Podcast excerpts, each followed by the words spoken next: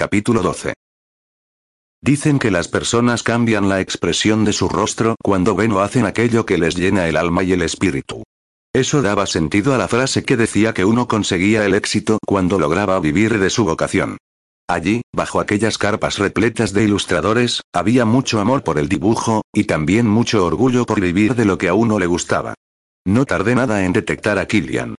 De algún modo, mis ojos tenían un radar con él, y lo divisaba a pesar de que allí hubieran cientos de personas contemplando los trazos y los dibujos de sus artistas favoritos.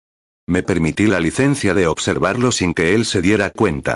Estudié la pose de su cuerpo, la V perfecta de su espalda que acababa en su cintura estrecha, sus hombros anchos y grandes producto del parkour. Su trasero marcado y duro, que parecía musculoso a través del pantalón que es algo roto y bajo, estilo capoeira. En los bolsillos traseros abultaban la cartera y el iPhone 6 Plus blanco que sobresalía. La camiseta blanca de manga corta resaltaba el color de su tez, algo más morena que la mía. Yendo plana como iba, me sacaba casi dos palmos. Para mí era casi como un avatar, y no porque yo fuera pequeña, sino porque él era, grande. Y llevaba mi gorra. La gorra negra que me había quitado dos días antes cuando dio una voltereta por encima de mi cabeza como assassin. Le quedaba demasiado bien. Killian no contemplaba al ilustrador que tenía enfrente con los brazos cruzados, como si hacía la gran mayoría de la gente. Él tenía los brazos relajados a cada lado de sus caderas, señal de que quería absorber hasta el último detalle, y de que no quería cerrarse en banda. Estaba receptivo y quería aprender. Cruzar los brazos, en el lenguaje no verbal, significaba no ser accesible. Él lo era, al menos en ese instante. Su perfil masculino y terriblemente atractivo me cautivaba, tal y como a él le cautivaban los dibujos que veía. Esos ojazos amarillos, de héroe o villano según se mirase, irradiaban luz como el astro rey, porque, de algún modo, lo que presenciaba lo hacía dichoso. Se mordía el interior del labio inferior en un claro intento por memorizar cada movimiento y cada técnica. Al parecer, Killian era un gran fan de los cómics. De Jim Lee, en particular, que ahora delineaba los músculos del pectoral de Batman, como si estuviera dando una clase particular para él. La postura de sus brazos me dejó vislumbrar de nuevo su tatuaje. Las tres puntas del tridente dorado y en relieve acababan sobre las líneas de su muñeca, y solo una punta del tridente estaba iluminada por una llama. Me moría de ganas de saber qué significaba. En la plaza, la música de Paradise sonaba a todo volumen por los altavoces. Cuanto más me acercaba a él, más sentía el corazón en la garganta, como si me dirigiera a él en cámara lenta. Era increíble la reacción física de mi cuerpo ante su presencia. Incluso la brisa veraniega trasladó el olor de su colonia hasta mi nariz. Y en ese instante sentí como si me besara de nuevo y volviera a notar su contacto. Madre mía. Tenía un problema. Estaba muy mal. Killian se dio la vuelta como un animal que se supiera vigilado, pero que no temiera en ningún momento por su seguridad. Cuando nuestras miradas se cruzaron, mis pestañas oscilaron y las suyas se entrecerraron para después regalarme una caída de ojos burlona que puso en duda mi capacidad de mantenerme en equilibrio con las dos piernas. Su apoyo me parecía poco entonces. Inhalé con disimulo y expiré el aire entre los dientes. Hola, cachorrita. Me saludó con un tono tintado de cariño y simpatía. Hola, Kill. Bill. Le espeté sin pensarlo demasiado. Killian se sorprendió ante la ocurrencia y después rió sin reparos. Muy hábil. Nos quedamos el uno frente al otro, yo mirando hacia arriba, por supuesto. Le señalé la gorra. Esa es mía. Aduje. Me queda mejor a mí, y lo sabes. Dijo sin ningún tipo de pudor. Era verdad. La cuestión era que no sabía cómo tenía que actuar después del beso que nos dimos. Si habíamos cruzado alguna línea, no tenía ni idea de cuál era. ¿Tienes hambre? Me preguntó de sopetón, eliminando mis dudas de un plumazo. He desayunado hace un rato. Pues te invito a tomar algo. Conozco un sitio donde sirven las mejores porciones de pizza de Luca. ¿Qué me dices? Te debo una. Sí, tienes la mala costumbre de quitarme las cosas. ¿Y por qué no llevas oro que si no, te lo robaría cual cuervo? ¿Cómo iba a decirle que no? Está bien. Acepté, y empezamos a caminar el uno al lado del otro. ¿Queda muy lejos? Killian observó mi calzado y sonrió a medias. ¿Qué va? Además, con esas seguro que hasta debes de volar. Muy gracioso. Contesté, divertida. Ya me había quedado claro que las encontraba un tanto peculiares. Pero no era él quien se las tenía que poner, sino yo. Y a mí me encantaban. Además, eran unas adidas comodísimas. Paseamos en silencio entre las calles estrechas y bucólicas que mantenían la esencia medieval y renacentista de siglos anteriores. Era como vivir en un cuento de princesas y caballeros. El hecho de no hablar me cortaba un poco, así que fui yo la primera en romper el hielo e ir al grano. ¿Thomas está en el hospital? Sí. Contestó cediéndome el paso en una acera estrecha. Le diste una buena paliza. Poco le hice. Se la volvería a dar sin pensarlo dos veces. Eso le honraba. Significaba que me volvería a proteger sin ninguna duda. Pero él, en cambio, ha dicho que fueron Taka y Tais los que se la dieron. Lamento mucho el comportamiento de Thomas.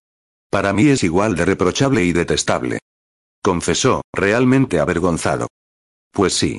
La verdad es que es una perla el chico. Droga a las chicas, se quiere aprovechar de ellas y después culpa a otros de delitos que no han cometido. Killian tuvo la decencia de agachar la cabeza. Sabía lo mucho que le costaba pedir que no denunciáramos a Thomas, pero, aún así, estaba en su obligación de pedirlo. Por el bien de todos los demás. Lo comprendía. Aunque, por otra parte, lo rechazaba. La participación en un concurso, por muy prestigioso que fuera, no debía significar la redención de delitos mayores. Por nuestro lado pasaron dos ciclistas disfrazados de pitufos.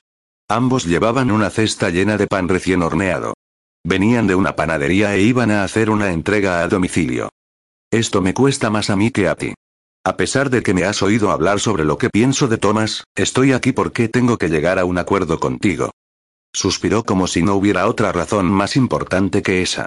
Y eso me decepcionó, porque yo tenía muchas ganas de verlo, pero, al parecer, él estaba allí por deber. Por nada más. ¿Te imaginas lo que es? Asentí con la cabeza y me tomé mi tiempo para responder. Por supuesto. No soy tonta.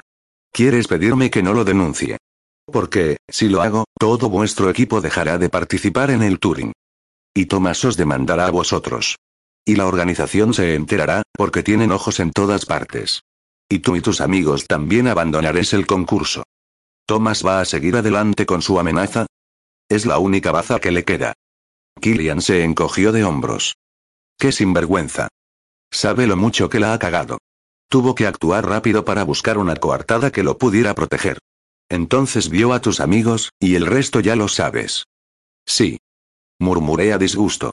El resto ya lo sé. Taka y Tais en la comisaría sin haber hecho nada. Y Thomas, en el hospital, bien cuidadito para que se recupere. Y encima haciéndose la víctima. Entiendo que esto es desagradable para ti. Lo es. Aseguré girando el cuerpo para mirarlo a la cara. ¿Qué me hubiera hecho Tomás de no haber llegado tú a tiempo? Killian me sostuvo por el brazo y nos detuvimos en medio de una calle peatonal. El contacto de sus dedos sobre mi piel me ardió y calentó la sangre. No pienses en eso. No te habría hecho nada, Lara. No se lo hubiera permitido. Os seguí en cuanto salisteis del baluarte. ¿Te imaginabas que Tomás haría algo así? ¿Por eso nos seguiste? No. Dijo contrariado. No pensé que fuera a llegar tan lejos. No. Gracias a Dios no lo hizo. Ambos nos aguantamos las miradas. Él era muy consciente de las consecuencias de los actos de Thomas, de ahí el horror en sus ojos dorados. Y yo también sabía que Thomas me habría arruinado la vida de no haber sido por su intervención. No voy a poner la denuncia. Le dije alzando la barbilla. ¿En serio? Exhaló más relajado. Sí. Pero no lo haré a cambio de que él se vaya de Luca y deje de participar en el concurso. No lo quiero aquí.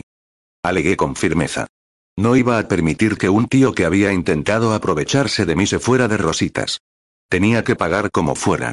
Puede darse de baja argumentando motivos personales. Vosotros os salváis de la denuncia y nosotros también. Pero Tomás tiene que irse. Lo dejo en tus manos. O de lo contrario, lo denunciaré de verdad y me importará bien poco si sigo o no sigo en el concurso. Y a mis amigos también. Es mi decisión y pondré la denuncia si veo que Thomas sigue aquí mañana. Killian escuchó con atención cada una de las palabras. Las valoró. Sus ojos se movían de un lado al otro, señal de que meditaba la mejor solución. Cuando los fijó en mí de nuevo, comprendí que aceptaría mi condición. Supongo que es lo justo para todos. Dijo Killian. Hoy mismo, cuando le den el alta, le diré que haga las maletas y se vaya. No puede seguir aquí. Por el bien de los demás, decido no perjudicar a los dos grupos. Le dejé claro, pero lo justo para Thomas sería una denuncia legal. Ese tío tiene problemas y no entiendo cómo puede ser su amigo.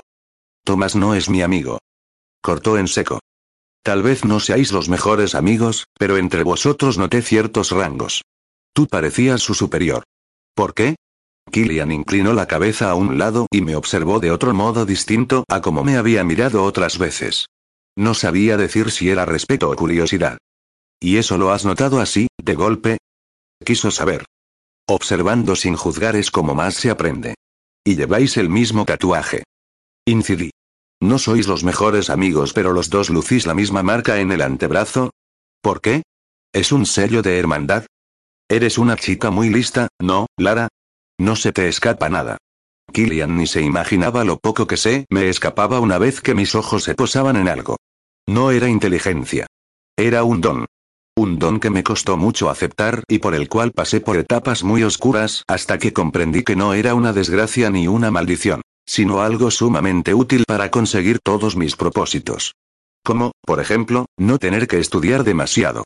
Con solo leerme la página y visualizarla, mi memoria fotográfica se ponía en acción. No. No lo soy. Ya te digo que solo observo. Bueno. Dijo no muy convencido y apoyando una mano en la parte baja de mi espalda para empujarme levemente hacia adelante. Quería que continuáramos caminando.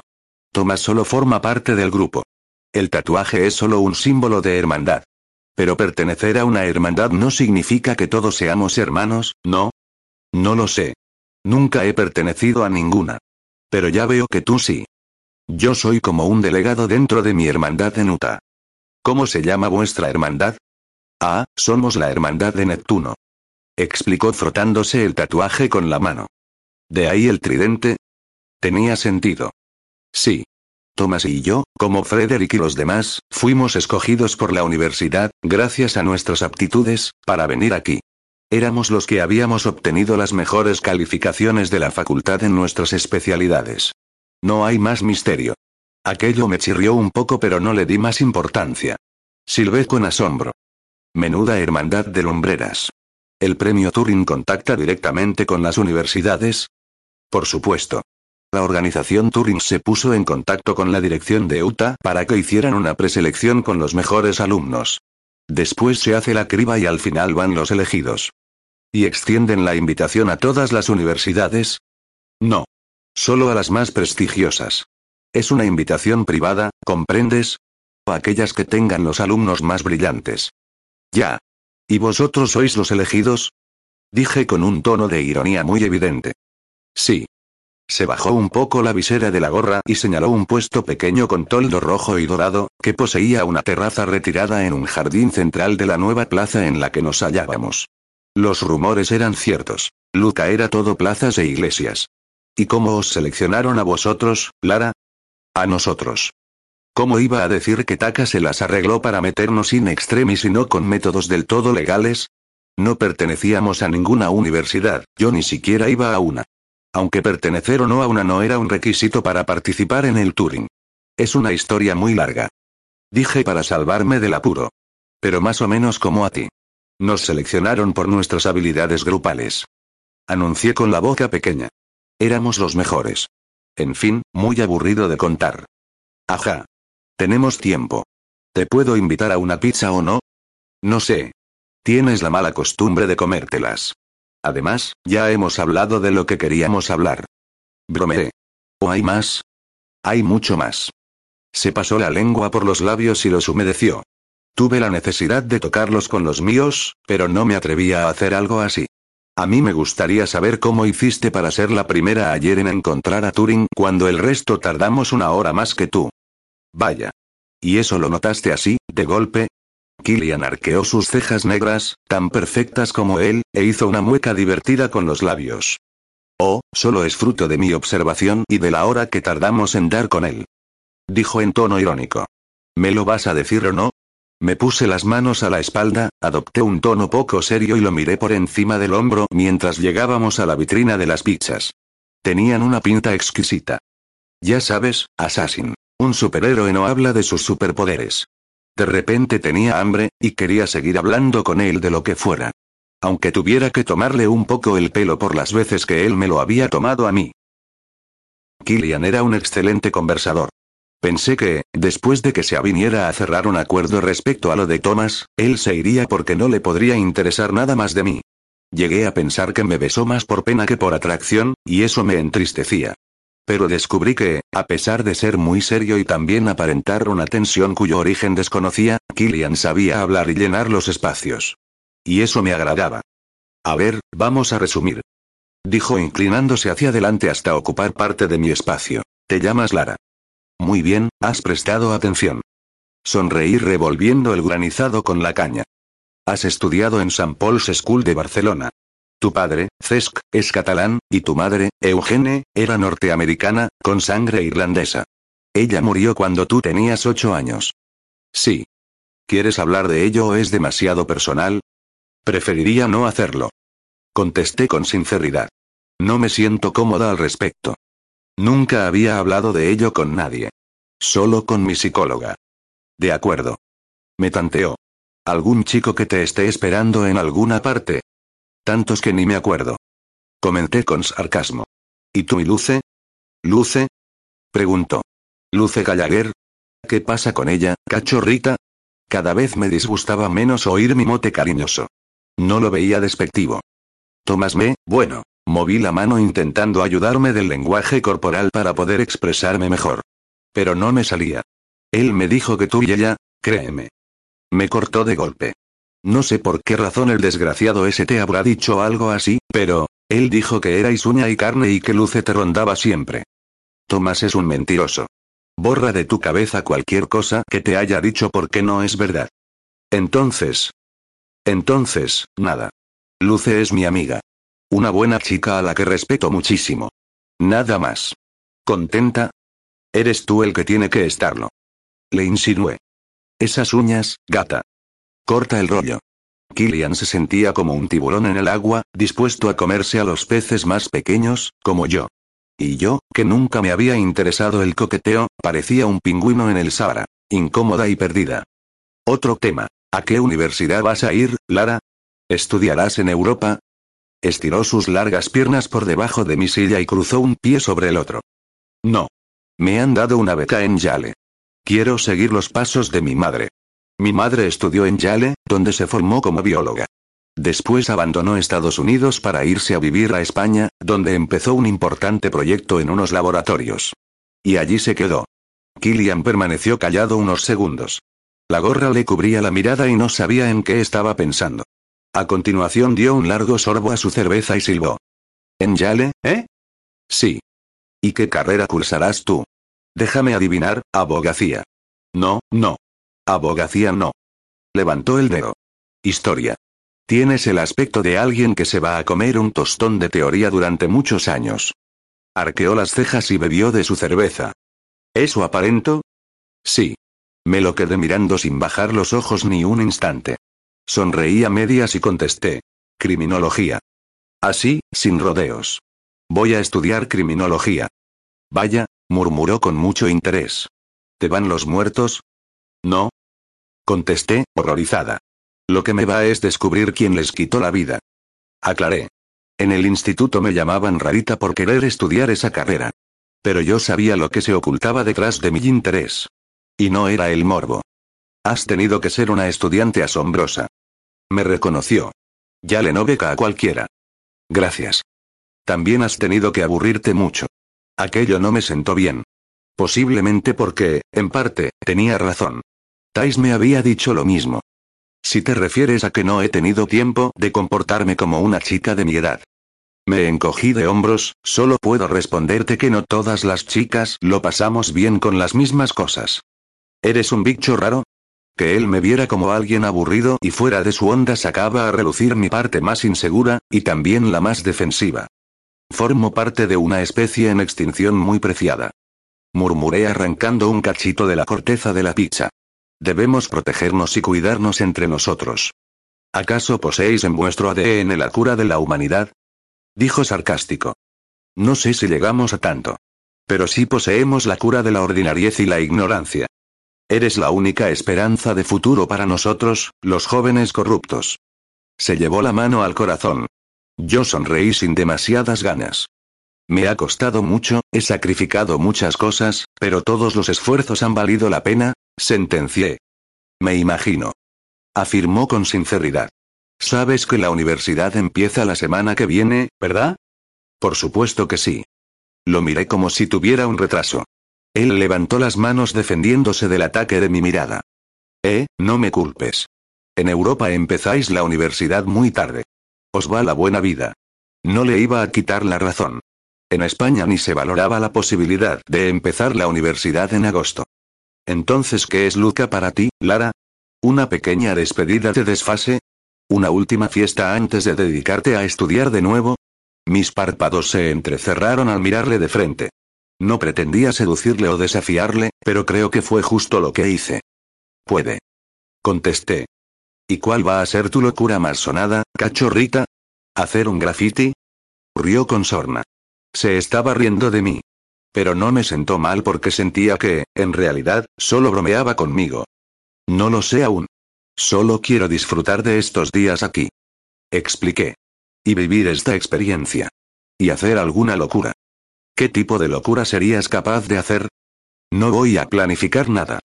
Le expliqué sin querer ser pretenciosa. Solo me dejaré llevar. ¿Sabes?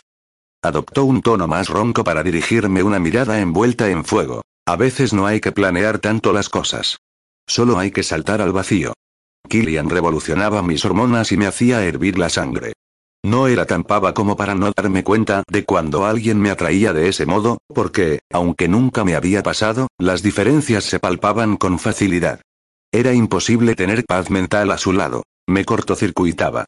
Yo, que siempre había tenido mucho control sobre lo que me rodeaba, era un amasijo de nervios en su presencia. Y no acababa de llevarlo bien. Mientras comía las dos porciones de pizza napolitana y bebía de mi granizado de fresa, Killian no dejaba de estudiarme y de mirarme con una intensidad que a veces me hacía sentir incómoda. Bebía de su cerveza, mordía la pizza. Volvía a beber, volvía a morder. Me preguntaba algo y escuchaba con seriedad. Y todo ello sin perder ni un detalle de mis palabras. Aunque en ocasiones hablara de temas banales, el fuego de sus ojos seguía ahí, cuando se posaban en mí. Y se posaban siempre, porque, durante todo el rato que estuvimos charlando, no los apartó de mi cara bajo ningún concepto, como si le diera miedo perderse algo. Me abrumaba tanta atención, y al mismo tiempo, me agradaba. Háblame un poco de ti, Killian. Además de assassin a tiempo parcial, y vándalo a tiempo completo, ¿qué más haces en tú? ¿Sabes que tienes los ojos más bonitos que he visto nunca? Me dejan sin palabras. El trozo de pizza se quedó suspendido en el aire, a medio camino de mi boca. Era un piropo en toda regla, y yo jamás había hecho caso de ellos. Nunca les di importancia. Pero que él me dijera algo así despertó a las mariposas de mi estómago, otra vez. Gra. Gracias. Contesté, nerviosa. ¿Te da vergüenza que te diga estas cosas, Lara? No dejaba de mirarme la boca, y yo me la limpiaba disimuladamente con la lengua, pensando que tenía tomate o algo. No estoy acostumbrada. Pero te lo agradezco. Una ratita de biblioteca como tú no ha tenido tiempo para salir con chicos, ni tontear, ni hacer guarradas, ¿me equivoco? Eso no es algo de lo que deba hablar contigo. Te pongo nerviosa, ¿verdad? En absoluto. Él se inclinó hacia adelante y susurró. Pues deberías. No sabes cómo esté viva mi imaginación. Un cachito de hielo del granizado se me fue por el otro lado, con lo que tuve que toser enérgicamente hasta que se me saltaron las lágrimas. Killian se echó a reír con ganas. ¡Qué mona! murmuró con la mirada vidriosa. Bueno, ¿me vas a hablar de ti, Killian, o no? Cambié de tema para redirigir la conversación. Yo no sabía jugar a eso. No tenía la gracia ni el desparpajo de Tais para soltarle alguna fresca. ¿Qué quieres saber? Cogió una porción de su pizza barbacoa para morderla con satisfacción. No soy nada interesante. Veamos. ¿Cuándo empezaste a practicar parkour? Aquel cuerpo tan esculpido y trabajado era el resultado de años de dedicación y sacrificio. Hace cuatro años. ¿A los 17? Sí. ¿Y qué mueve a un futuro médico enamorado de la ilustración a jugarse el físico haciendo un deporte tan arriesgado como este? Pregunté mordiendo la caña ligeramente. ¿Cómo sabes que me enamora el dibujo? Preguntó. Te vi mirando atentamente a Jim Lee. ¿Lo conoces? Claro. Me encanta el cómic americano. Tengo mi parte friki, como tú. De hecho, estoy en este festival solo por los cómics y los mangas. He deducido que alguien que mira como tú lo hacías siente devoción y admiración por su arte. Él no dijo nada más. Se calló para meditar la explicación que le había dado. Que era la verdad. Y lo sabía. No es solo un deporte. Aclaró. ¿El qué? El parkour. Ah. Pensaba que te referías a lo de los cómics. ¿Me vas a hablar de ello? Los trazadores tenemos valores y sentimos un profundo respeto por nuestro cuerpo. Hay una filosofía tras cada movimiento y salto. ¿De verdad? Quise saber, apoyando la barbilla en mis manos. Explícamela. Te aburriría. Nada me aburre si me lo explicas bien. Sonreí forzadamente. Hazte el interesante, venga. Tienes toda mi atención. Él no me tomó muy en serio, te hizo bien. Cierra los ojos. Me ordenó de golpe. Ciérralos tú. Dejó ir una carcajada. En serio. Ciérralos. Así entenderás mejor nuestra manera de pensar y de actuar. Odiaba dejar de ver. Mi mente trabajaba con imágenes. Evocaba acciones en movimiento. Perder la visión significaría perder en ese momento cada expresión de Killian. Sin embargo, después de emitir un largo suspiro, los cerré, confiando en él como rara vez lo hacía. ¿Seguro que no ves? No, pesado. Contesté. A ver, cuéntame.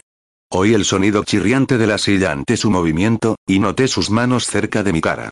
Entonces, la caricia de uno de sus dedos deslizándose por mi tabique nasal despertó mis otros sentidos haciéndolos hipersensibles. Nos llaman trazadores porque trazamos caminos distintos de los demás. Caminos que los demás no se plantean trazar. Caminos vírgenes. Yo abrí los ojos de repente, pero él me sonrió y pasó sus dedos por encima para que los cerrara de nuevo. Vemos otras vías diferentes por las que avanzar en nuestro día a día. Pasó sus dedos por la punta de mi nariz, y después, resiguió mis mejillas. El parkour es nuestra manera de decirle al mundo que, a pesar de los obstáculos que nos pongan, los sortearemos sin dar un solo paso atrás. Y no. ¿No es muy arriesgado jugársela en cada paso? Killian sonrió silenciosamente. No hacía falta verle para saberlo. No. Nuestro lema es ser y durar.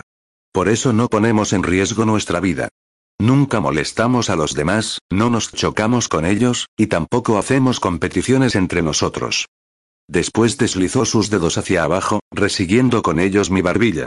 Tratamos bien a nuestro cuerpo porque es nuestra herramienta, y lo llevamos al límite para saber hasta dónde somos capaces de llegar.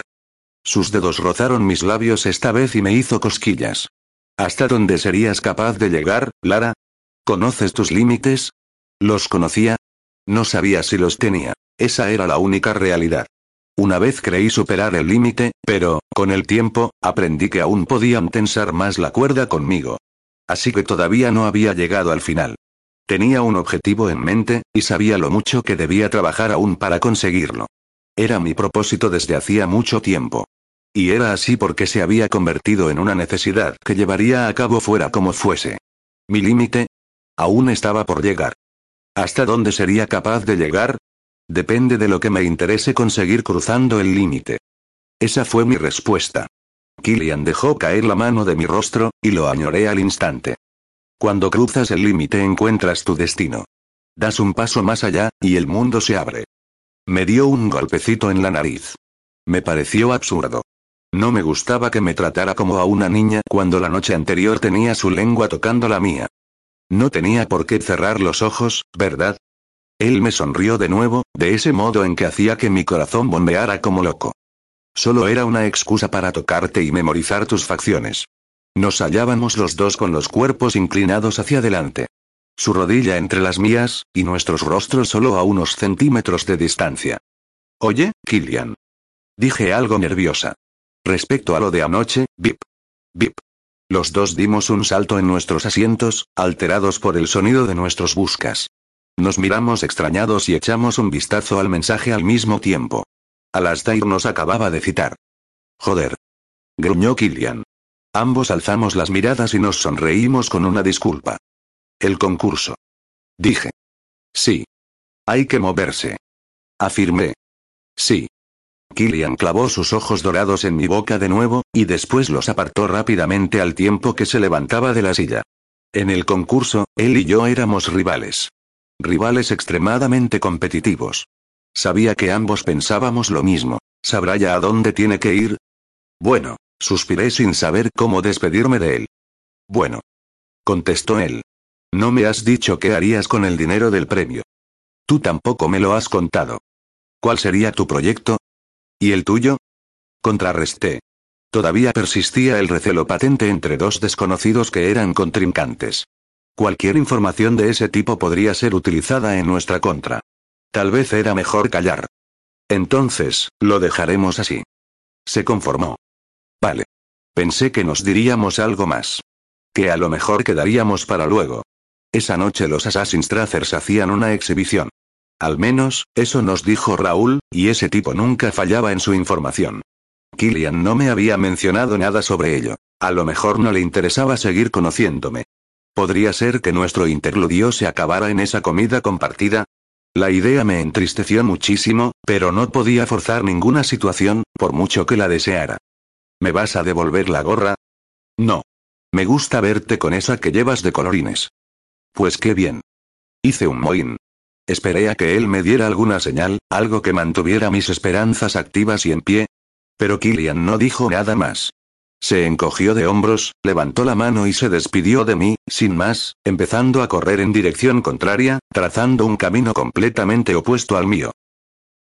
Capítulo 13. Prueba número 2. Personaje. Madre de su propio padre, y, aunque es verdadera madre, no deja de ser doncella. Lugar. Aquel custodiado por las panteras. Santo y seña. La piedra no habla. Abrí el WhatsApp para escribir inmediatamente a Taka y a Tais. Se suponía que estaban en el hotel, durmiendo lo que no habían podido dormir la noche anterior. Cuando llegué al hotel, mis dos amigos tenían mejor cara que cuando les recogí en la comisaría.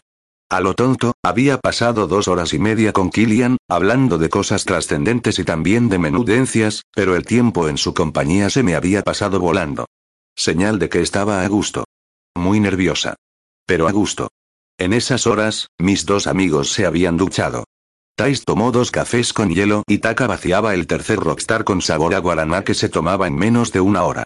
Con eso tenían que aguantar. La cafeína y la taurina eran las mejores aliadas contra el cansancio. Tenían las pupilas más dilatadas que Snoopy en un ring de pressing catch, pero no importaba.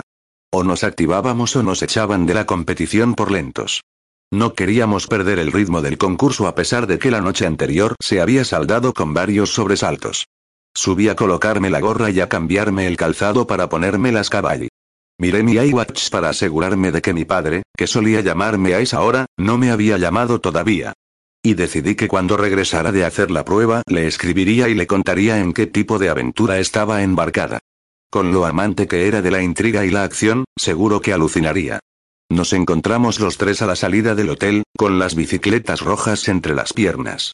Las indicaciones de la prueba estaban llenas de acertijos, y solo si los adivinábamos antes que los demás podíamos adelantarnos. Lo tengo. Gritó Tais encendiendo el GPS de su móvil. ¿Lo tienes? Preguntó Taka echándose casi encima de ella. Sí. Ella lo miró de reojo y carraspeó. Takagochi, ¿no te han dado de comer hoy? Parece que me vas a engullir. Musitó introduciendo una dirección en Google Maps. No. El ganduli mantenido de tu novio Ken se ha acabado toda la comida. Dijo con una sonrisa de oreja a oreja. Puse los ojos en blanco y gruñí un poco. ¿Queréis parar, por favor? Ha sido él. Se defendió la rubia. ¿A dónde hay que ir, Tash? Pregunté perdiendo la paciencia. A tu puerta, mi pequeña hobbit. ¿Eh? No la entendí. Tais hizo un gesto como si comprendiera que yo no supiera por dónde iban los tiros. A ver, cariño. Atiende la adivinanza. Señaló la pantallita de su busca. Una madre de su propio padre, aunque no deja de ser doncella. ¿Quién es? Es una virgen.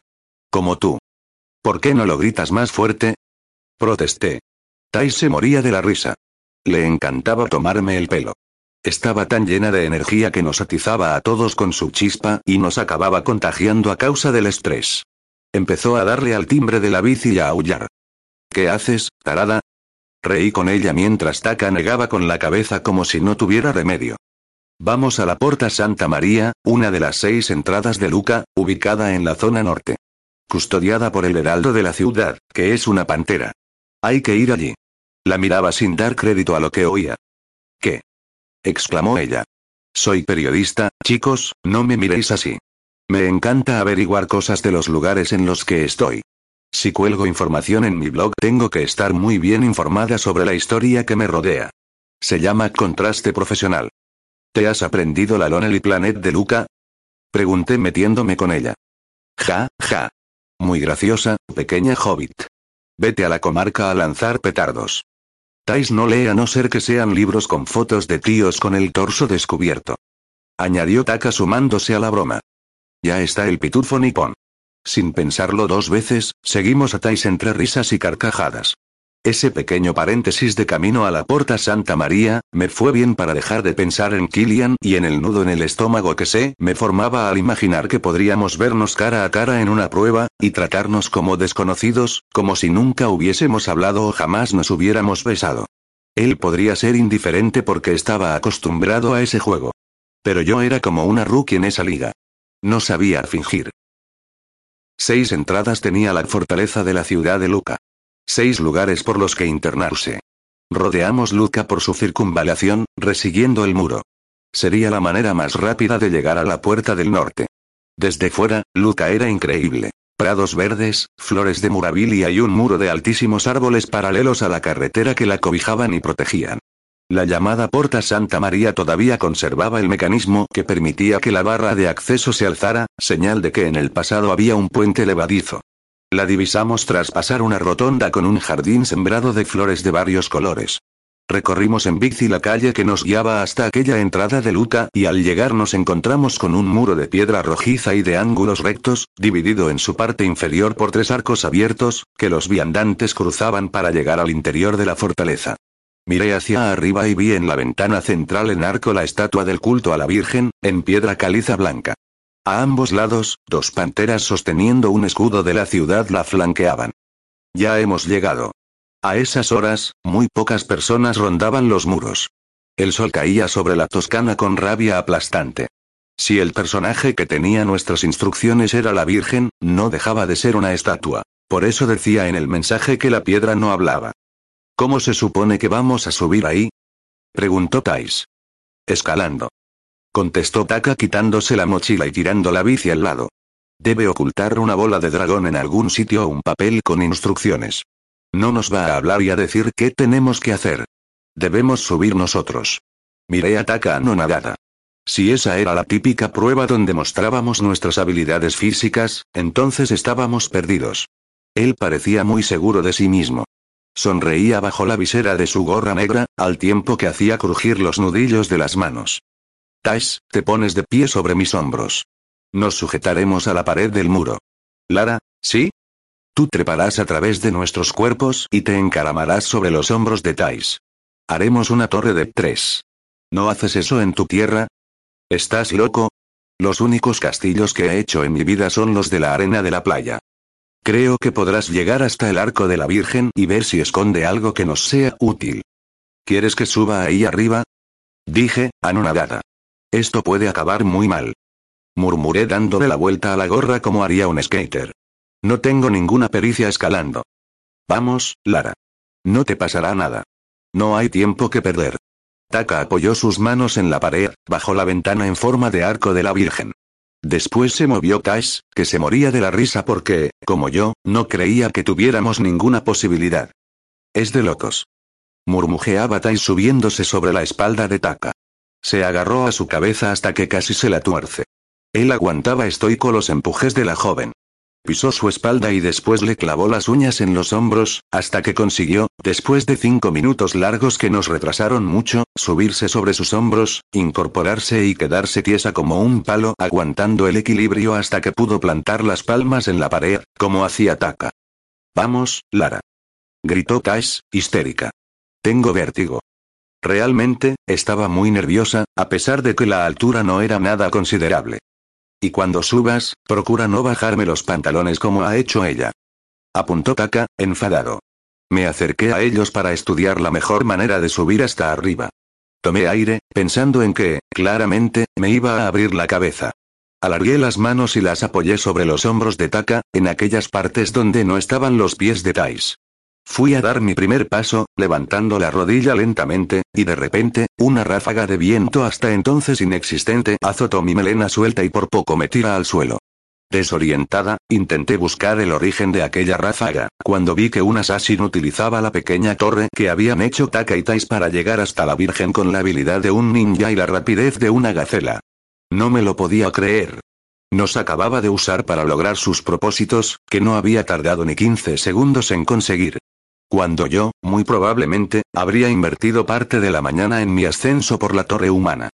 Joder. Dijo Taka, que no me podía ver. Lara, apenas te he notado. No he sido yo. Aclaré, boquiabierta. El asesino encapuchado, que yo conocía a la perfección, asomó la cabeza para sacarla de la oscuridad de su capucha, y me sonrió con suficiencia. Gracias, chicos. Dijo Killian encaramado a la Virgen. A varios metros tras de mí, Luce, Frederick y Aaron se reían sin disimulo.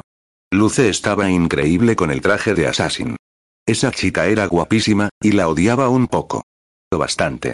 Al menos, no había ni rastro de Thomas, todavía convaleciente. ¿Habría cogido ya el avión de vuelta a Estados Unidos? Esperaba que sí. La ira me cegaba en ese momento. Me dio tanta rabia que Killian nos utilizara para eso, cuando yo no tenía ni la mísera habilidad de subirme a caballito de nadie. Vi cómo metía la mano tras el manto de piedra de la Virgen y sacaba algo, un pergamino blanco. Lo tengo. Gritó a sus compañeros, que lo vitorearon como a una estrella de cine. Apreté los dientes. La furia me envenenaba. ¿Pero qué iba a hacer? No tenía puños fuera como Mazinger Z. Era una palurda torpe. Lo siento, chicos. Dijo él dando un salto que me espeluznó por la altura desde la que lo había hecho. Cuando la suela de sus botas tomó contacto con la hierba, aprovechó el impulso para hacer una voltereta y después levantarse como si nada. Eso ha sido muy rastrero. Le increpé acercándome a él con los puños apretados. No se hace. Y tú sigues sin verlas venir ni vigilar a tus espaldas. Killian ni siquiera me dejó encararme con él. Empezó a correr a toda velocidad, con la rapidez de una manada de lobos, y me dio la espalda. Killian. Le grité, cabreada con él. Pero él me miró de lado, y mientras seguía a su grupo, dijo algo que me dejó paralizada. No te enfades, cachorrita. Y mira por dónde pisas. Me sacó la lengua burlándose de mí. Lo vi desaparecer tras los muros de la fortaleza. ¿A dónde se dirigían si no sabían lo que ponía en el papel? Era como si tuvieran que correr, con destino o sin él. Entonces, deslicé la mirada hacia abajo. A punto de ser aplastado por mis pies, descansaba un pergamino como el que Killian había sustraído de la Virgen. Ese tío es un capullo. Gritó Tash, que ya se había bajado de encima de Taka. Odio a los assassins. Espera. La detuve antes de que empezara a soltar sapos y culebras por esa bocaza que tenía y que también sabía hablar mal. Mira. Me agaché y tomé el pergamino entre mis manos. Joder, murmuró Tais. ¿En serio nos acaba de dar un pergamino? Sí, eso parece. Dije igual de consternada que ella. ¿Qué le has hecho? ¿A quién? La miré extrañada. A ese tío, Lara. Yo. Me señalé con asombro. Nada. Tais me miró como lo haría un periodista. Sin creerse ni una palabra. Killian nos acaba de ayudar con la prueba. ¿Te das cuenta? ¿En serio? Taka se levantó del suelo, pues Tais, al haberse bajado de forma tan brusca, lo había tirado, y se colocó la gorra negra. ¿Por qué ha hecho eso? Preguntó corriendo hacia nosotras, muerto de curiosidad. Sí lo ha hecho. Y no sé por qué.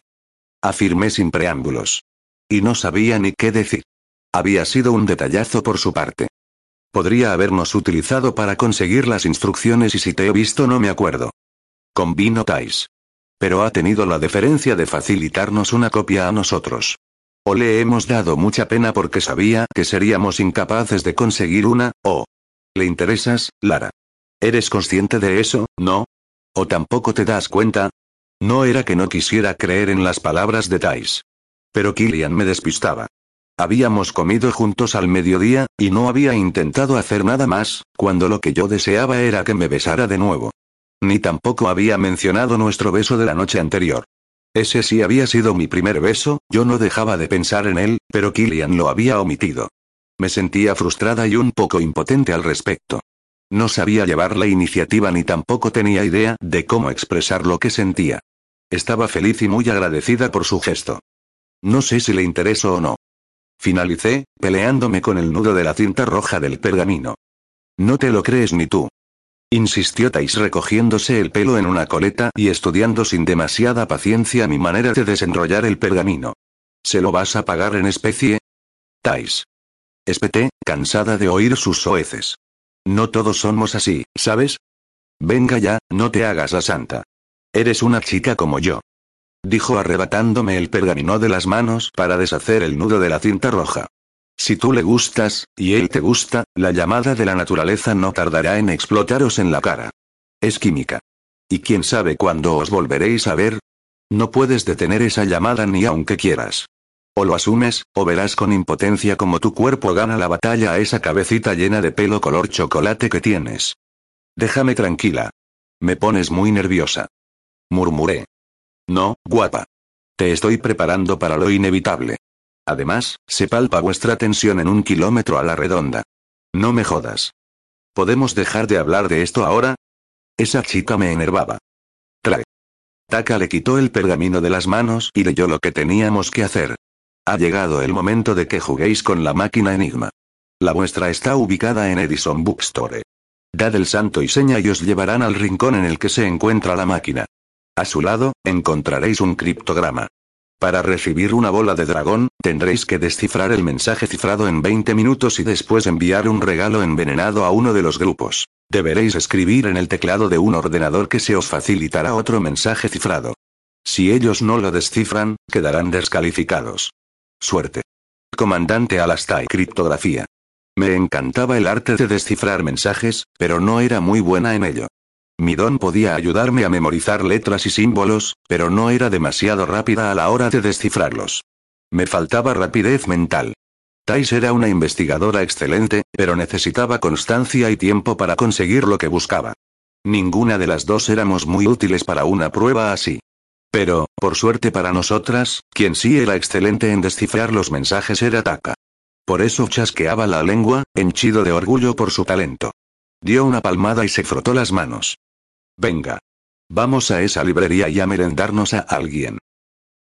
En el centro de Luca, justo al lado de nuestro hotel, resguardada en un edificio antiguo y restaurado, se encontraba la librería más bonita y con más encanto que había visto jamás. Columnas majestuosas, techos de cristal con motivos a color y dibujos reverentes variados parecidos a los de las vidrieras de algunas iglesias.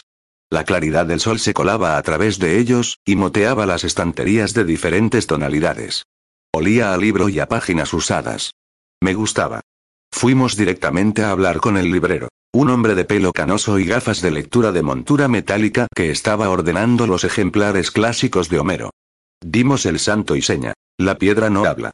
A lo que el librero, después de comprobar que lleváramos nuestras pulseras amarillas, nos contestó. Pero los libros sí. Seguid recto. En la sección de teología, al final, está Enigma. Nos informó. Tomó un reloj de arena que descansaba en una balda de madera y le dio la vuelta. Tenéis 20 minutos. Finalizó, volviendo a centrarse en el orden de los libros. Mientras recorríamos los pasillos pensé, ¿qué cobrarán los habitantes de Luca por participar en el premio Alan Turing y colaborar con ellos? Suponía que algo debían de cobrar. O puede que no, y echaran una mano por amor al arte. Como fuera, estaba deseando ver si Enigma era fidedigna al verdadero decodificador, o solo lo llamaban así para hacer la gracia. Pues sí. Solo lo llamaban así para hacer la gracia. Se trataba de un iMac plateado, colocado en una mesita de madera. Una silla solitaria, de patas metálicas, esperaba a su colonizador. Taka tomó asiento y sus ojos rasgados y negros se fijaron en la pantalla, cuya landing eran todos símbolos en movimiento, aunque el mensaje central fuera claro y estuviera fijo. Había escrito lo siguiente. JD GHI. Yo no entendía nada de lo que ponía en ese mensaje. Sabía poco o nada de descifrar mensajes. Taka, en cambio, que adoraba los enigmas y era el mejor amigo de los algoritmos, partía con ventaja respecto a nosotras. De acuerdo. Murmuró Taka haciendo crujir los dedos. Odiaba esa manía suya. Cuando fuera mayor tendría artrosis. Hay que contabilizar el número de veces que se repite una letra. ¿Cuáles son las más repetidas? Tenemos que comprobar si esas letras que se repiten son las más usadas en el idioma original del mensaje. ¿Cuál es el código bajo el que estás cifrado, guapo? Le preguntaba Taka a Limak. Lo máximo que sé de mensajes cifrados, Taka, es escribir en el teclado con el UIDIN. No llego a más. Asumió Tais detrás de él. Por eso me tenéis en el grupo. Explicó Taka dándole la vuelta a la gorra de tal modo que su pelo azul quedó aplastado contra la frente. Estas cosas me encantan. Dadme un papel y un boli, rápido. Me saqué la mochila de la espalda, la abrí con premura y cogí mi blog de notas y un boli. ¿Qué hacemos? ¿Cómo podemos ayudar? Pregunté. Taka se frotó la nuca y señaló la pantalla con el dedo, haciéndolo bailar a cada pensamiento. A ver. Letras inconexas. Dejarme pensar. Le dejamos pensar diez minutos más, en los que apenas parpadeó para comprender qué era lo que tenía delante. El reloj de arena corría sin demora. Creo que ya lo tengo. ¿En serio? Dije con alegría. Sí. Escribe el abecedario en horizontal, Lara. Y después, debajo de la A, empiezas el abecedario de nuevo pero iniciándolo en la letra D, así sabremos cuál es el valor real de cada letra. Me ordenó. Creo que es un código César. ¿Qué es eso? Dijo Tais quitándole una brizna de hierba de encima de la gorra. Lo inventó el emperador, y se basaba en sustituir las letras del mensaje original por la letra del alfabeto correspondiente desplazada tres posiciones más allá. Para saber qué pone hay que invertir la permutación. Por ejemplo, la A sería en realidad una D, la B una E, la C una F. Le hice la relación que me pidió, y quedó tal cual. Taka se quedó mirando las letras y entonces sonrió como un truán. Traducid el mensaje ahora. Nos pidió satisfecho. A ver qué dice. Yo le iba dictando a Tais el valor de cada letra, y ella iba traduciendo el mensaje en otro papel, hasta que dimos con el resultado.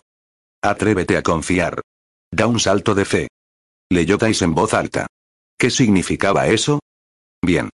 Taka metió el mensaje decodificado en el ordenador y le dio a enviar. Veinte segundos después, el MacBook hizo ruido de campanas. El librero se acercó con sangre de horchata y una caja negra entre las manos. Esto es para vosotros. Nos dijo.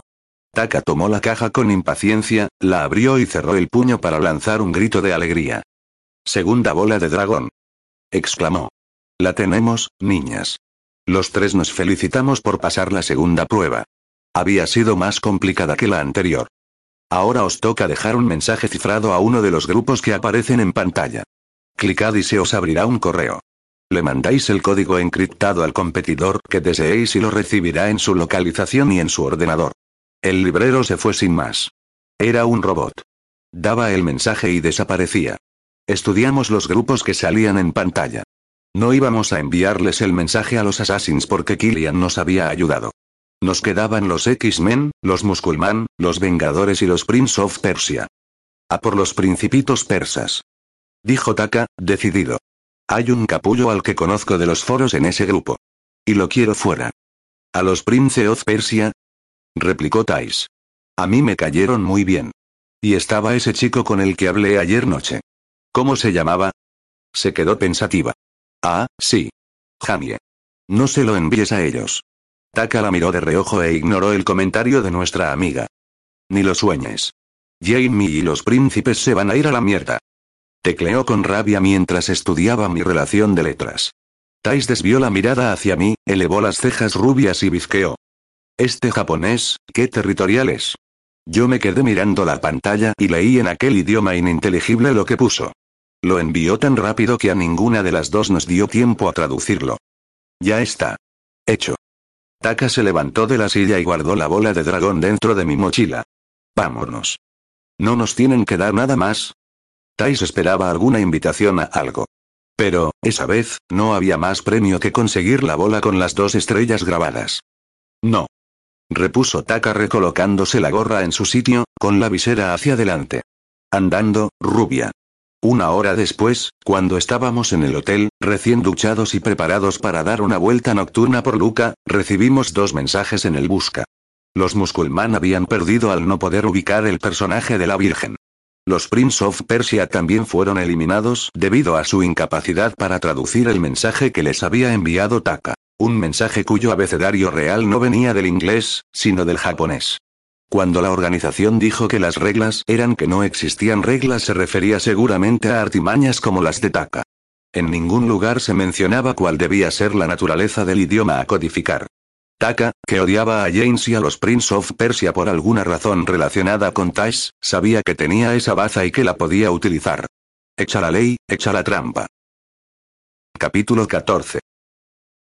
Pero, Lara, ¿no creéis que es injusto participar en ese concurso cuando no tenéis un proyecto serio que presentar?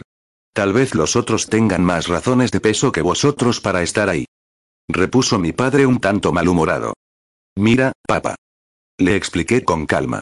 Me estaba maquillando de nuevo, frente al espejo de mi habitación. Si Gemma me hubiera visto, habría pensado que había sufrido un aneurisma o algo parecido por mi nueva afición a los cosméticos. Ataca no se le puede controlar. Si no puede el gobierno, ¿cómo vamos a poder nosotras? Él ha decidido jugar a esto, y Tais y yo nos lo pasamos bien a su lado. ¿Qué hay de malo? Con mi padre había obviado el hecho de todas esas cosas gordas que nos estaban pasando. Me había emborrachado, un tío me había drogado para aprovecharse de mí, y me había dado un besazo de tornillo con mi salvador, al que al principio odiaba, y al que, sin embargo, ya no me podía quitar de la cabeza. Ah, y Taisitaka habían pasado la noche en comisaría. Menudencias. Tú te has esforzado mucho en lograr tus objetivos, nena. Dijo mi padre. ¿Qué pasaría si alguien te fastidiara solo por pasar un buen rato? Estamos participando sirviéndonos de las mismas armas que los demás, papá. No hacemos daño a nadie. Me justifiqué. Todos estos chavales tienen un ego descomunal, además de su futuro solucionado. Que ganen el premio o no, solo les inflará el amor propio. Nosotros lo queremos ganar también. Nos estamos portando bien. ¿Seguro, Lara? Sí, papá. Pregúntale a tu hija si tiene condones. Oí que le decía Gema. El comentario me hizo reír a la vez que me dejó perpleja. Es broma, Lara. Gritó Gema soltando una carcajada. Disfruta, cariño. Tu padre se ha quedado pálido. Voy a por una pastilla para la tensión. Añadió para continuar con la broma. Lara, no hagas caso de la cabeza loca de mi mujer. ¿Sabes? Todavía me pregunto qué hace una mujer tan moderna con un carca moralista como tú. Amarme. Y respetarme. Contestó haciendo el paripé. Yo sonreí al oír el cariño real de sus palabras hacia Gema. También había amor, aunque sabía perfectamente que no era el tipo de amor que sintió por mi madre. El amor que él solo se experimentaba una vez. Y era horrible al mismo tiempo que grandioso. Y me moría de miedo con solo pensar que alguna vez se me pudiera ir la cabeza queriendo de ese modo, y amar, sentir y vivir por y para otra persona. Era demasiado independiente para eso. Mi padre estuvo a punto de morir de pena después de que perdiéramos a mi madre. Por eso, siempre defenderé, querré y cuidaré a Gema. Porque yo no era pilar suficiente para sostenerlo. La necesitaba a ella, su energía y su alegría, para que también se hiciera cargo de él cuando yo no estuviera. La semana siguiente iba a estar en Estados Unidos, y nos separaría un océano azul y enorme. Lara, sí, papá. ¿Estás durmiendo bien? Dejé el pintalabios a medio camino de mi boca y estudié las profundidades de mis ojos árticos. La noche anterior no había dormido nada mal. Aunque tenía que tomarme las hierbas para no alternar mi descanso con las pesadillas. Ya sabes cómo va esto, papá. Algunas noches mejor que otras. Siempre sería sincera con él al respecto. Juntos lo habíamos pasado muy mal con este tema. Bien, cariño. ¿Te tomas las cápsulas? Sí. No las dejes de tomar. Acordamos que dejarías los tranquilizantes a cambio de que siguieras las recomendaciones de la herbolaria. Sí, de verdad. No te preocupes, papá. Me las estoy tomando. Y estoy bien. Me alegro. Papá, te tengo que dejar. He quedado en cinco minutos en el hall del hotel con mis amigos. Nos vamos a cenar. Sí, hija. Pásalo bien. Un beso. Mañana te llamo. Eso espero. Te quiero, bicho raro. Te quiero. Cuando colgué, no pude controlar mi mente, que se dispersó entre recuerdos agridulces con mi padre. Momentos realmente delicados que juntos intentamos superar. Incluso entonces, después de que el tiempo hubiera transcurrido, a veces nos sorprendían azotándonos con dureza. Apareciendo cuando menos los esperábamos. Pasar el trance uno al lado del otro nos unió más de lo que ya lo estábamos, pero también nos hizo creer que éramos fuertes, y que no hablar del tema indicaba que habíamos trascendido al dolor. aunque él y yo sabíamos que no era así. Seguía allí. Esperando a asomar la cabeza en los momentos de bajón. Me pellizqué las mejillas. Debía salir del bucle agónico en el que mi memoria me sumergía con habilidad, así que, después de revisar mi maquillaje al estilo contouring de Tash, decidí echarme mi colonia y dar un último vistazo a mi pelo, que había dejado suelto y solo recogido con trencitas por un lado. Había elegido un vestido con escote y tirantes, ajustado, con estampado tropical y unos zapatos de cuña. Nunca iba tan apretada de arriba, pero, con Tais al lado, no quería parecerme a su hermana pequeña. Así que me arreglé como mejor pude. El vestido caía en pequeños volantes por debajo de mis caderas, y era muy corto. Tuve miedo de que se me vieran las braguitas cuando me agachara, pero, después de practicar frente al espejo y comprobar que no mostraba nada, me di la aprobación. En otro tiempo no hubiera querido arreglarme. Habría cogido unos tejanos, una camiseta ancha de algodón y unas zapatillas deportivas, y con eso habría ido a todas partes. Pero entonces no me preocupaba encontrarme a nadie ni causarle una buena sensación. Esa noche me apetecía estar guapa y sentirme bien conmigo misma. Humedecí mis labios con cacao rojizo de sabor a cereza, me colgué el bolso y miré el móvil esperando recibir un mensaje de Killian. Tal vez me lo encontrara esa noche. Tal vez él querría que nos viéramos. Fuera como fuese, Raúl nos explicó que sus Assassin's Tracers tenían un espectáculo organizado para esa noche en la Piazza San Martino. Y lo iríamos a ver. Todo el frikimundo estaría allí contemplando el evento. Y no quería ser menos. Miré por última vez la pantalla de mi iMac, en el que había escrito el último pantallazo que Taka había enviado en código César. Mi memoria fotográfica lo había grabado todo y yo tenía el gusanillo de querer saber qué demonios había enviado el japonés. Cuando lo logré descifrar, me di cuenta de que había codificado una traducción fonética del japonés que, convertida al inglés, era el idioma que todos hablábamos allí, y significaba, Tais está a años luz de ti. Ni siquiera la mires. Cuando resolví el código cifrado apenas me sorprendí. Ya intuía que la relación de los dos estaba sin resolver, y sabía que habían rencillas y aptitudes propias de los celos.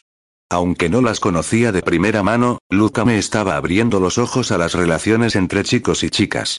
Y me alegraba darme cuenta de que Taka, el frío, duro e inteligente Taka, acababa de encontrar la horma de su zapato. La cuestión era si sabría o no plantarle cara a Tais y decírselo. Supongo que aún no. Todavía tendría que aguantar muchas pullas hasta que se decidieran. Pasé una noche espectacular con ellos. Nos reímos como locos. Cenamos en la Tana del Boya, un restaurante que hacía los mejores bocadillos de Italia. Me pedí un vegetal con queso y una ensalada César. Bebimos algo parecido a la sangría que, por cierto, estaba delicioso. En ningún momento hablé con Taka sobre el mensaje que les había enviado a los Prince of Persia y que había supuesto su eliminación. Suponía que era secreto, y así debía ser, hasta que se atreviera a hablar con ella y decirle la verdad. Mientras tanto fui cómplice de sus bromas, y también puse paz antes de que Taka se ganara una fresca de las grandes detalles. Vaya dos. Era como estar en un patio de colegio. Después, como en Luca no era habitual que hubiera postres en la carta de los restaurantes, nos fuimos a una heladería. La costumbre allí, y más en Luca, que son especialistas en dulces y repostería, era, una vez que habías comido o cenado, ir a por un gelato o a una pastelería. Así que nos dirigimos a la Piazza Anfiteatro, que se llamaba así porque había sido construida sobre las ruinas del antiguo anfiteatro romano. En alguna de sus tiendas aún se podían admirar columnas históricas con estructuras del período republicano. Había oído que la gelatería anfiteatro tenía helados deliciosos. Por eso entramos en ella sin pensarlo dos veces. Una vez que pedimos nuestras bolas de helado, la mía de melón y pera, espectaculares, nos sentamos en un banco de la plaza que milagrosamente estaba ocupado solo por dos personas. Madre mía, aquel lugar estaba abarrotado. No cabía ni un alfiler. Y entendimos por qué. ¿Qué pasa, chavales? Una voz conocida nos saludó detrás de nosotros. Raúl grababa con su GoPro todo lo que sucedía en la plaza. Vestía una camiseta de manga corta, de color negro y con la palabra Killers en amarillo. Llevaba una gorra negra de rejilla y sus gafas de pasta roja y cristales negros colgaban de su cuello. Era de noche y seguía llevando gafas de sol. Tejanos y zapatillas Vans completaban su atuendo. ¿Este es el espectáculo del que nos hablaste para el jueves noche? Le preguntó Taka chocándole la mano en un gesto de saludo.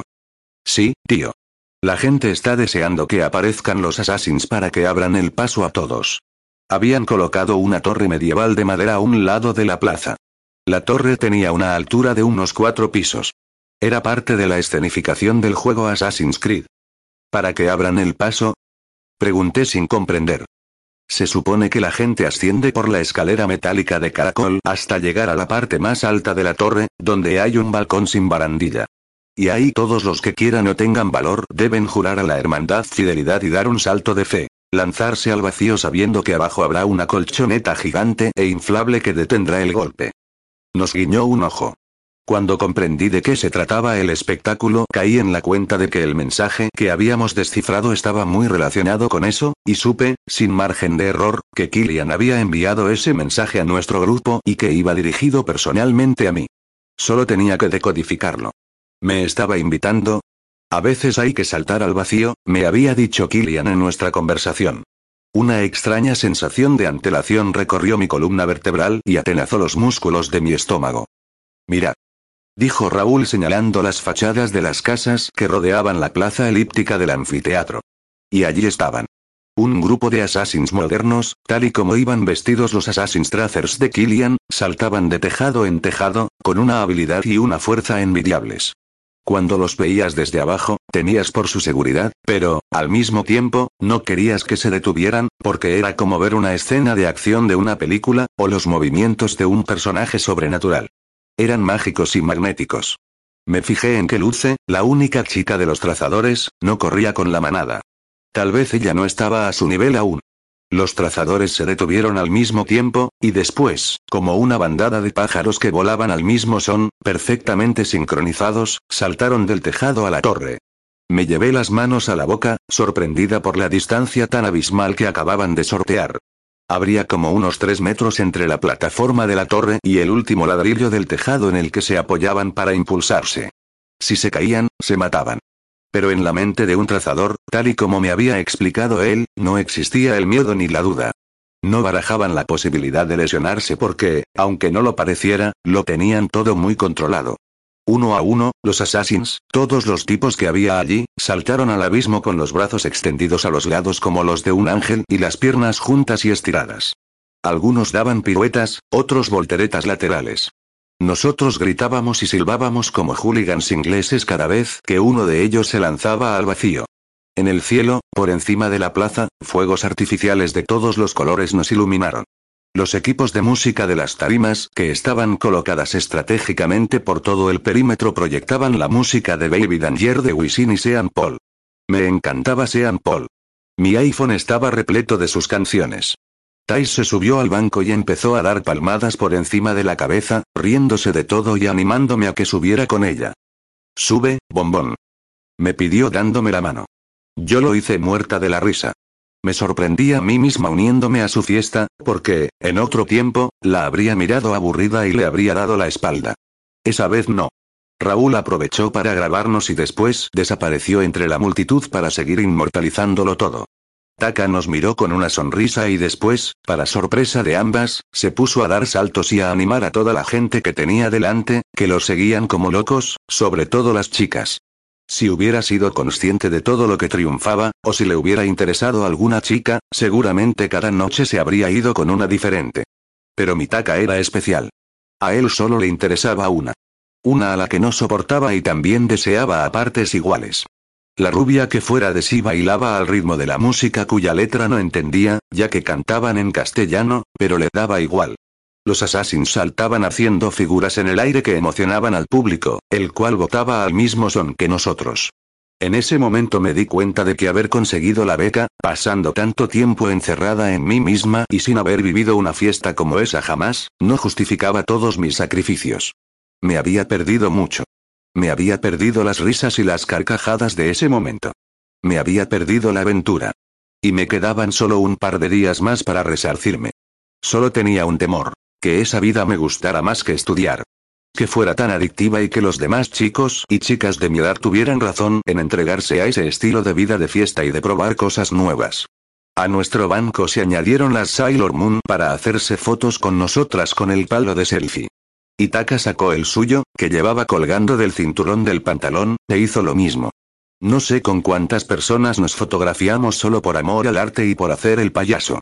Fue muy divertido. El speaker animó a los asistentes con valor a que subieran uno a uno por las escaleras de la torre. Y eran muchos los que se animaban. Algunos disfrazados. Un Alien Predator, un Capitán Spock, los de Halo, otros de Super Mario Bros. Aquello era extraordinario y surrealista. Mientras me movía al son de la música de Baby Danger y la tarareaba, Thais me pasó el brazo por encima del hombro y pegó su cara a la mía, para señalarme lo alto de la torre. ¿Ese no es Killian? Me preguntó. Mis ojos lo localizaron enseguida. Él estaba de brazos cruzados, como un héroe vengador, en la plataforma de salto de la torre. Incluso desde ese lugar y a pesar de la distancia que había entre nosotros, podía sentir el peso de sus ojos sobre mí. Tragué saliva y lo miré atentamente. Fue como si el tiempo se detuviera. El ruido, los gritos, la algarabía, todo desapareció para que solo quedáramos él y yo y nuestro microuniverso. Nadie más. Me llamaba. Sabía que me estaba llamando. En la prueba de los códigos me había enviado un mensaje. Él ya había lanzado el guante. Ahora debía recogerlo. Parece que sea él el que controle a la gente a la hora de saltar. Apuesto a que no tienes narices de subir ahí y hacer el salto de fe. Me desafió Thais. Mi cabeza se volvió hacia ella con decisión. Nuestros ojos se encontraron, los míos azules y decididos, y los de ella verdes y risueños. Mírame. Contesté bajándome del banco de un salto. Te dejo con Taka. Le solté, comunicándole todo lo que pensaba de ellos con la mirada. ¿Qué quieres decir con eso? Me preguntó con las comisuras de sus labios alzadas en una sonrisa que significaba que me había entendido. Ya lo sabes. Le grité de espaldas, permitiendo que las hordas me absorbieran. No me perdí la expresión de los ojos de Taka mirándome de reojo. Lo que pasara entre ellos y cómo acabara ese viaje dependía del orgullo que ambos mostraran y de si estaban interesados en dejarlo a un lado o no. Pero aquella no era mi guerra. Mi batalla personal me esperaba en lo alto de la Torre de la Fe. Tenía ojos de animal, cuerpo de atleta y personalidad misteriosa. Y yo iba hacia él, como un insecto a la flor. Delante de mí ya habían pasado como cien personas. Llevaba una hora y media en la cola, y sabía que Killian continuaba allí arriba, controlando y dando directrices a los que hacían los saltos para que no se hicieran daño. Les enseñaba cómo hacerlo. Cuando me tocó el turno y retiraron el cordón de contención para que yo pasara al interior de la torre y ascendiera la escalera metálica en forma de zigzag, oí como el guardia decía que tenían que cerrar la fila. Que al día siguiente continuarían con los saltos. Después, le oí movilizando a los que rodeaban la colchoneta inflable apartándolos de las vallas. Ya cerraban el chiringuito. Los nervios casi no me dejaban respirar al saber que sería la última en saltar. Los fuegos artificiales seguían estallando en el cielo de Luca, y la música continuaba sin cesar. Cuando retiraran la plataforma, la piazza anfiteatro sería una macrofiesta de nuevo. Llegué a mi último escalón y la altura me dio mucho respeto. Abajo solo se veían cabezas y brazos que se movían. Me abracé afectada por la sensación de vacío, pero cuando vi a Killian a un par de metros delante, con sus ojos intensos fijos en mí, la inseguridad se me pasó, pero la ansiedad de volver a verlo en aquel lugar, con todo ese ambiente, en lo alto de un castillo, me sobrecogió. ¿Cachorrita? preguntó con una sonrisa de sorpresa en los labios. Killian tenía la pose de esos hombres que están de vuelta de todo y que nada les salpica. Era como si no le importase la vida en general. Pero yo ya había visto aspectos de él que negaban esa condición tan fría. Tenía pasión, y no todo era superficial o despreocupado en él. Hola. Dije mirándole de soslayo con la cabeza gacha. Eres la última. Sí. Pensaba que al final no vendrías. Pues, te equivocabas. Contesté, nerviosa. Tenía que agradecerte lo que hiciste por nosotros en la Porta Santa María. No hice nada. Negó rotundo. Sí lo hiciste. No, en absoluto. Estás equivocada. Sonreí al comprender que no quería reconocer que nos había echado un cable. Lo que tú digas, Killian. Estás tan guapa, musitó dedicándome una mirada de admiración de arriba a abajo. Él sí que estaba guapo. Los fuegos artificiales alumbraban su rostro y provocaban que sus ojos emitieran destellos vivos de luz, que se movían a su antojo. Deseaba alargar mis manos y posarlas en sus mejillas para asegurarme de que él existía, que era de verdad. Me picaban los dedos y las palmas de las ganas que tenía de hacerlo. Has descifrado el mensaje, por lo que veo. Has aceptado mi invitación. Sí. Contesté con voz débil. ¿Te imaginabas que el mensaje era mío? No. Hasta que te he visto aquí arriba. Me sinceré. Entonces, ¿vas a confiar en mí, Lara? Me preguntó alargando la mano con la palma hacia arriba. Yo miré sus largos dedos y su mano fuerte y musculosa con la que podía agarrarse a cornisas, salientes y balcones. Esa pregunta encerraba más cosas que el solo hecho de atreverme a saltar. Abajo, Light Up the Sky de The Afters nos envolvió como la música de la antesala de una balada. Él me invitaba a bailar como un caballero. Y yo solo tenía que aceptar y mecerme con él. Conmigo no tienes nada que temer. Me aseguró acercándose a mí. Yo me relamí los labios secos y posé mi mano sobre la suya.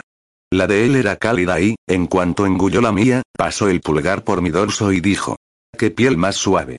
Reconoció con ternura. Gracias. Dije. Killian tiró de mí y me acercó a su cuerpo para rodearme la cintura con los brazos. La música, los petardos, la ciudad de Luca a nuestros pies, y él y yo solos. Mi mente conservaría ese recuerdo para siempre. No voy a dejar que saltes sola, Lara. Arguyó pegándome a él.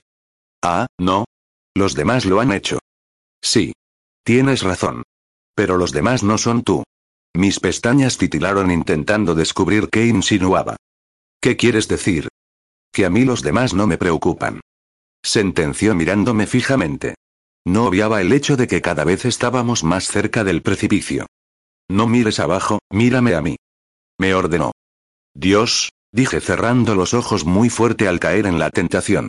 Killian rió. Te he dicho que no mires abajo. Lo siento. Dije agarrándome a su chaqueta con fuerza y apoyando mi frente inconscientemente en su pecho.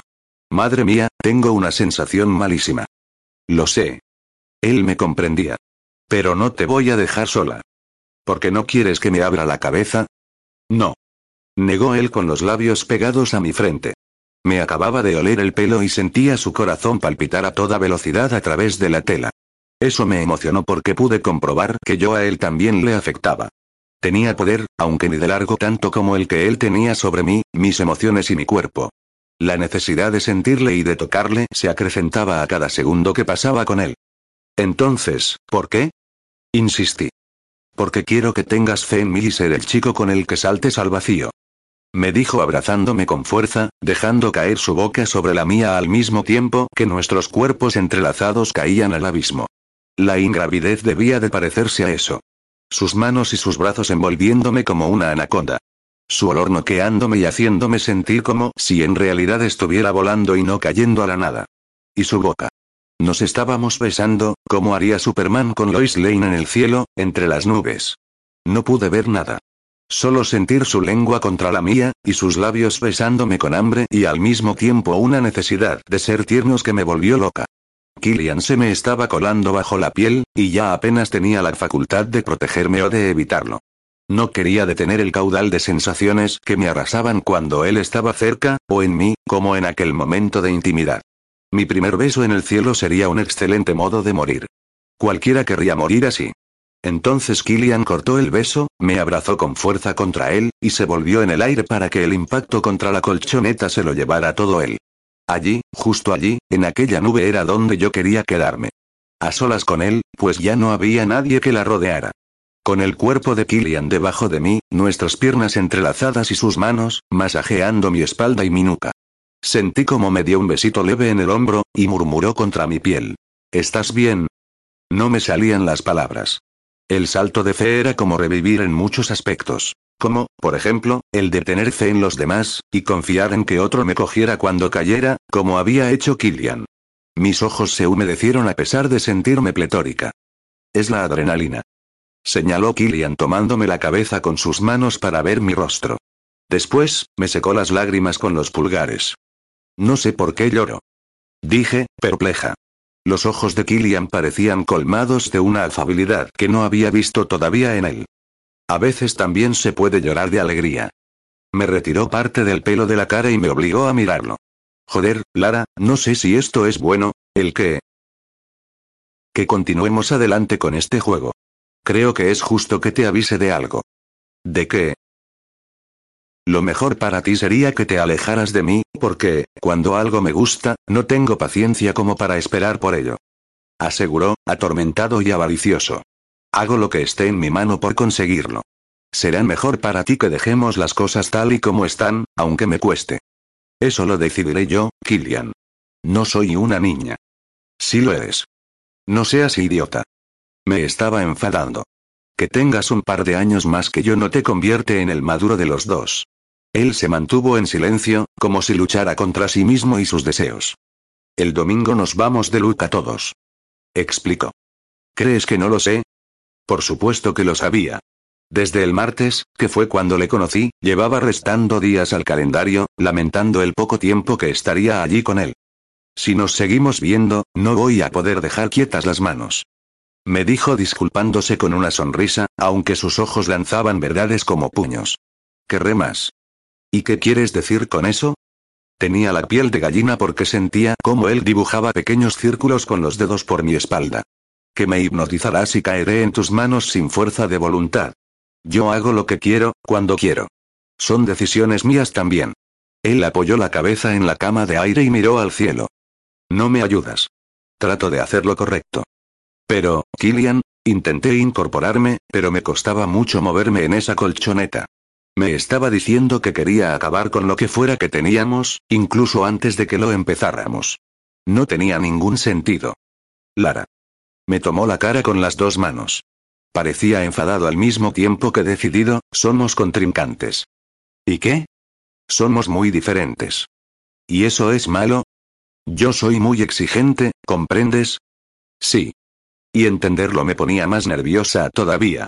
Yo no sé lo que quiero, pero sí estoy segura de no querer dejar esto aquí, en este punto.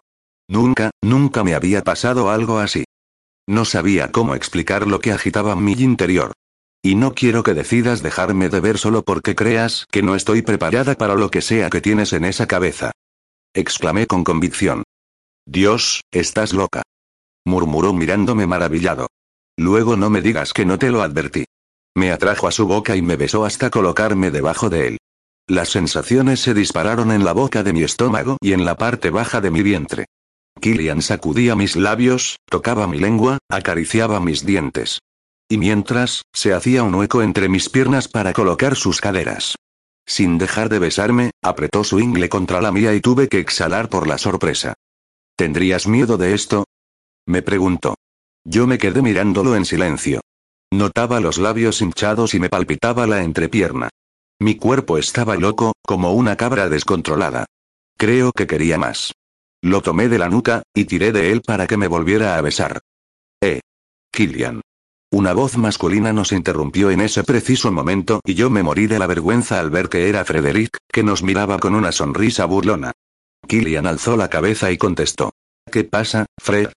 Tenéis que dejar esto libre. Luce va a hacer su salto de aquí a 15 minutos. Killian asintió con la cabeza. De acuerdo. Ya vamos. Me tomó de las manos y tiró de mí para salir de la colchoneta. Me alisó el vestido por detrás, pasando la mano por mi trasero y comprobó que estuviera todo bien y en su sitio. Como si mi trasero se fuera a ir a alguna parte. Me sonrojé, ¿cómo no? Ya está. A pesar de tener la cara roja estás perfecta. Yo le di un pellizco en el brazo, y él se echó a reír. Pensaba que yo era la última en saltar. Dije dejando que él me guiara a través de las barreras y del interior de la torre.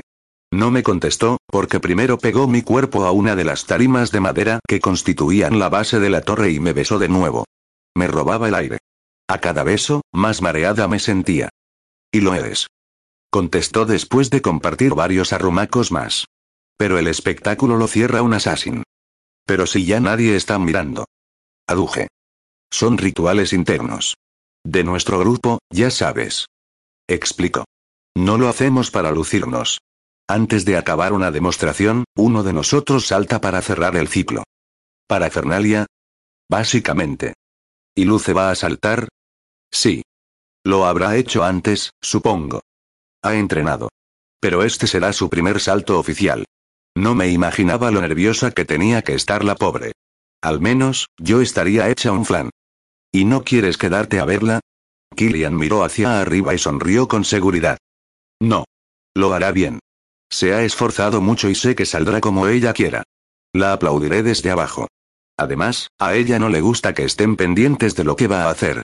Mientras tanto, te invito a tomar algo. Me propuso. ¿Qué te apetece? No sé contestar. Mi cabeza y mi cuerpo me pedían cosas relacionadas con Killian, su boca y su cuerpo. Me asustaba tener tan poco control. ¿Limonada? Sugirió. ¿Tequila? Tequila con limón. Contesté. Haciéndole entender que quería volver a jugar a ese juego con él. Killian parpadeó concentrado en mi cara, como si no se cansara de mirarla. Vamos, cachorrita. Tomó mi mano y salimos del interior del castillo con los dedos entrelazados como si fuéramos una pareja. Pensé que me fascinaba observar nuestros tamaños tan dispares. Una vez en la piazza anfiteatro, luchamos por hacernos hueco entre la gente que bailaba al ritmo del DJ que aparecía sobre una de las tarimas. La música de Sean Paul y su How de Epis Your Love animaron a Killian, que mientras avanzábamos entre la gente se arrimó a mi cuerpo por la espalda, a moverse al ritmo de la música. Me pareció tan sexy su manera de moverse y me gustó tanto que me cantara al oído mientras se pegaba a mí que las rodillas me temblaron. Él me impulsaba a querer bailar con él como nunca había bailado con nadie. Era todo tan nuevo y tan intenso que temía perderme entre la novedad.